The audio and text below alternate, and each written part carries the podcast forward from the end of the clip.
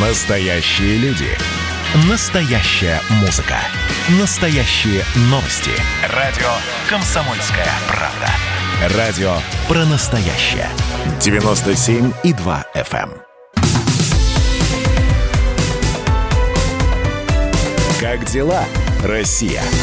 Ватсап-страна! страна Член Национального совета по развитию при президенте Польши, профессор Варшавского университета Витольд Мадзелевский назвал причину русофобских настроений у некоторых польских политиков.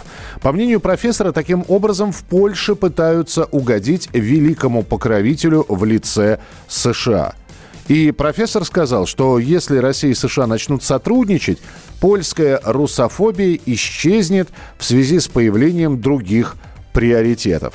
Но у нас в прямом эфире эксперт по Польше, старший научный сотрудник Института славяноведения Российской Академии Наук Вадим Волобуев. А, Вадим Вадимович, здравствуйте, добрый день.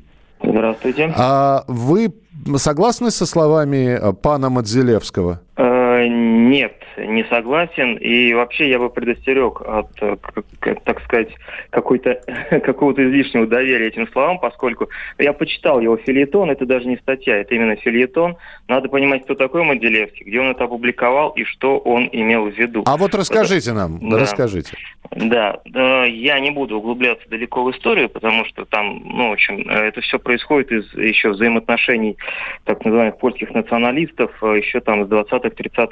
Э, и это все идет оттуда. Так вот, Моделевский – это один из представителей так называемых национал-демократов. Это была такая партия в довоенной Польше.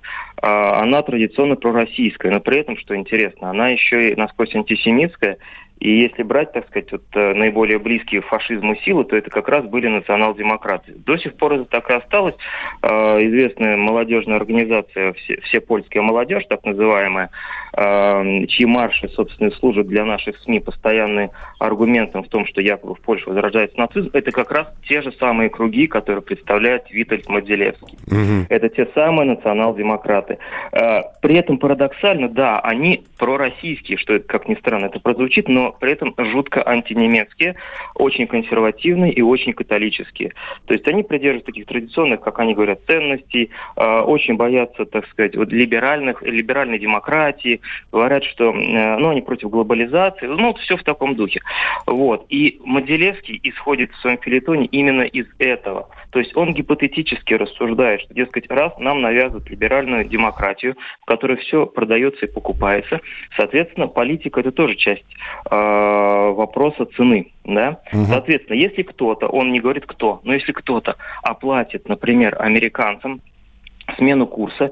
И американцы э, договорятся с Россией против Китая, это важно понимать, он именно через эту призму рассуждает, что, дескать, раз Китай сейчас растущая держава, то две более слабые силы, то есть Россия и Соединенные Штаты, могут за деньги неких ну, можно предположить, неких концернов, не знаю, кого-то еще, договориться между собой.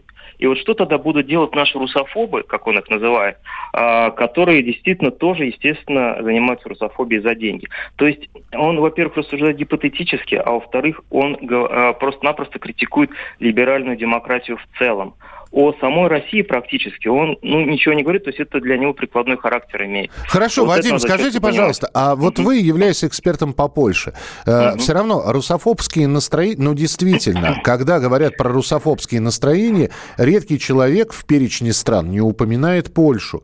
При этом, при этом э, вот все-таки хочу у вас спросить, это в политике русофобские настроения или в обществе они все-таки есть? Они в большей степени, я бы сказал, в обществе. Угу. Все-таки политики более сдержаны, как правило. А, ну, политики не позволяют себе, конечно, высказывать открыто то, что звучит там где-нибудь на форумах, интернетных форумах и так далее. Но в обществе, конечно, они распространены, безусловно. Это, это факт, с которым надо мириться. И, к слову сказать, вот мы сегодня обсуждаем э, филитон какой-то, причем во второстепенном совершенно издании «Мысль польска», э, то есть польская мысль, которая представляет интересы тех самых национал-демократов, о которых я говорил. А это Витальда Моделес. Но сегодня же министр иностранных дел Збигнев Рау, министр иностранных дел Польши, э, заявил, что кое-что прямо противоположное, что надо всячески противостоять э, сближению России, возможному сближению России и США, вот, что эм, э, как бы сближение российско-немецкое уже подрывает европейскую солидарность, и, соответственно, нужно в том же ключе действовать. Вот это и есть позиция польского государства. А то, что сказал Моделевский, какие бы он там посты не занимал, что он там член э, Совета по развитию, ну да, э, в окружении Ярослава Качинского, лидера нынешней правящей партии в Польше, любят таких людей, скажем так. Там самые разные люди, как антироссийские, так и пророссийские. Но главное, что он очень такой католически настроенный, и там поэтому приветствует католиков. Это, это, совет, думаю, это, советское значение. наследие или все-таки царское наследие? То есть, когда еще Польша а, входила в Российскую империю? Скажем так, это и то, и другое, но в большей степени, конечно, советское. А, если бы, ну, опять же, сейчас я не хочу уходить глубоко в историю. Но да, да, бы... да, то есть мы, мы можем углубиться и сейчас про движение да. «Солидарность» говорить и прочее. Именно. Но, да, но не да. будем, да. Вот. Но если бы в 1944 году, конечно, не случилось, в 1944-1945 годах не случилось ряд драматических событий, да еще и в 1940 году, когда Катынский расстрел был известный. В общем, э, целый ряд произошел событий, которые, ну, не позволили, скажем так, нашим отношениям э, выправиться. Вот. Так что да, это и царское наследие, и советское наследие, безусловно. Поэтому в 89 год, когда э, рухнул социализм, поляки восприняли как национальное освобождение. С тех пор это все, такая концепция господствует, она не меняется, она не может измениться. Надо четко это понимать, она не поменяется. Спасибо большое. С нами на прямой связи Вадим Волобуев был старший научный сотрудник Института славяноведения Российской Академии Наук, эксперт по Польше.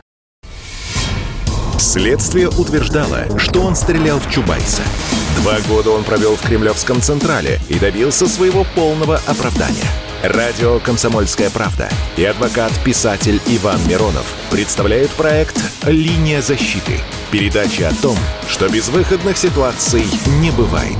Обсуждение самых острых тем недели, неожиданные гости, общение со слушателями и невероятные истории от ведущего, которые произошли с ним на самом деле. Все это «Линия защиты» Ивана Миронова. Слушайте каждую пятницу в 6 часов вечера по московскому времени.